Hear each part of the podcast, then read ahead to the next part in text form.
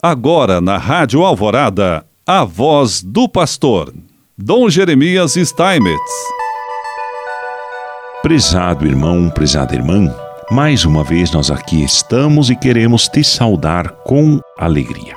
Como nos últimos três encontros nossos aqui, nós refletimos um pouco sobre a Assembleia Eclesial. Hoje, de maneira bem resumida, gostaria assim de comentar os 12 pontos que foram discutidos nessa Assembleia Eclesial e que foram publicados quase como um documento final, apontando realidades que são importantes na América e que a Igreja pode continuar trabalhando. Com o lema Todos somos discípulos missionários em saída, a Assembleia Eclesial da América Latina e do Caribe foi realizada de 21 a 28 de novembro de 2021, presencialmente no Santuário de Nossa Senhora de Guadalupe, na Cidade do México, e de forma remota em outros lugares da América Latina e do Caribe. Uma convocação do Papa Francisco para que todo o povo de Deus participasse da construção dos caminhos para o presente e o futuro da Igreja na região latino-americana e caribenha. As definições da Assembleia são as seguintes: primeiro, reconhecer e valorizar o papel dos jovens na comunidade eclesial e na sociedade como agentes de transformação. Segundo, acompanhar as vítimas de injustiças sociais e eclesiais com processos de reconhecimento e reparação.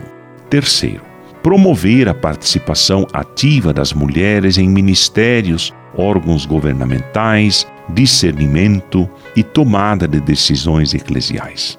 Quarto, promover e defender a dignidade da vida e da pessoa humana desde a sua concepção até o seu fim natural. 5. Aumentar a formação da sinodalidade para erradicar o clericalismo. 6 promover a participação dos leigos em espaços de transformação cultural, política, social e eclesial.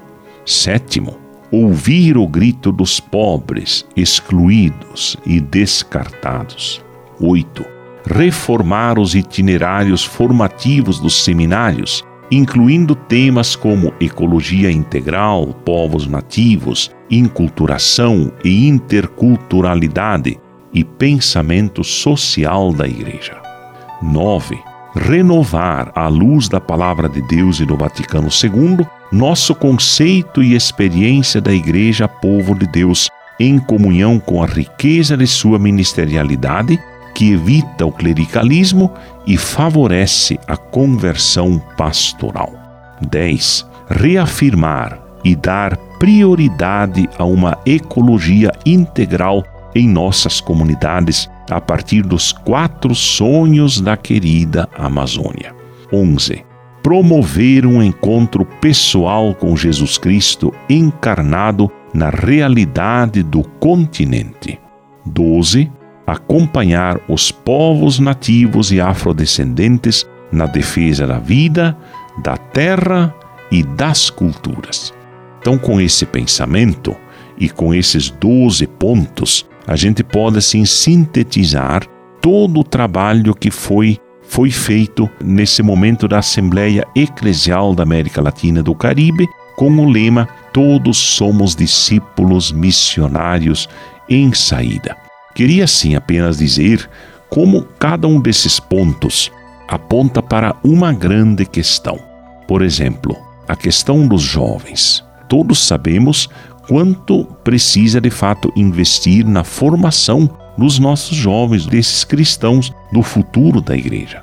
Mas ao mesmo tempo, as vítimas de injustiças sociais e eclesiais. Então, toca-se naturalmente na questão da injustiça que acontece na sociedade e também, bem definido, a questão da injustiça na igreja, as vítimas das injustiças eclesiais e assim por diante. Promover participação das mulheres nos ministérios, órgãos governamentais, a dignidade da vida, da pessoa humana, da concepção até o fim natural, os pobres, excluídos e descartados. Né? São todos temas muito presentes e que poderão nos ajudar muito na nossa reflexão. É assim, na caminhada do povo de Deus, que ele continua nos abençoando. Em nome do Pai, do Filho e do Espírito Santo. Amém.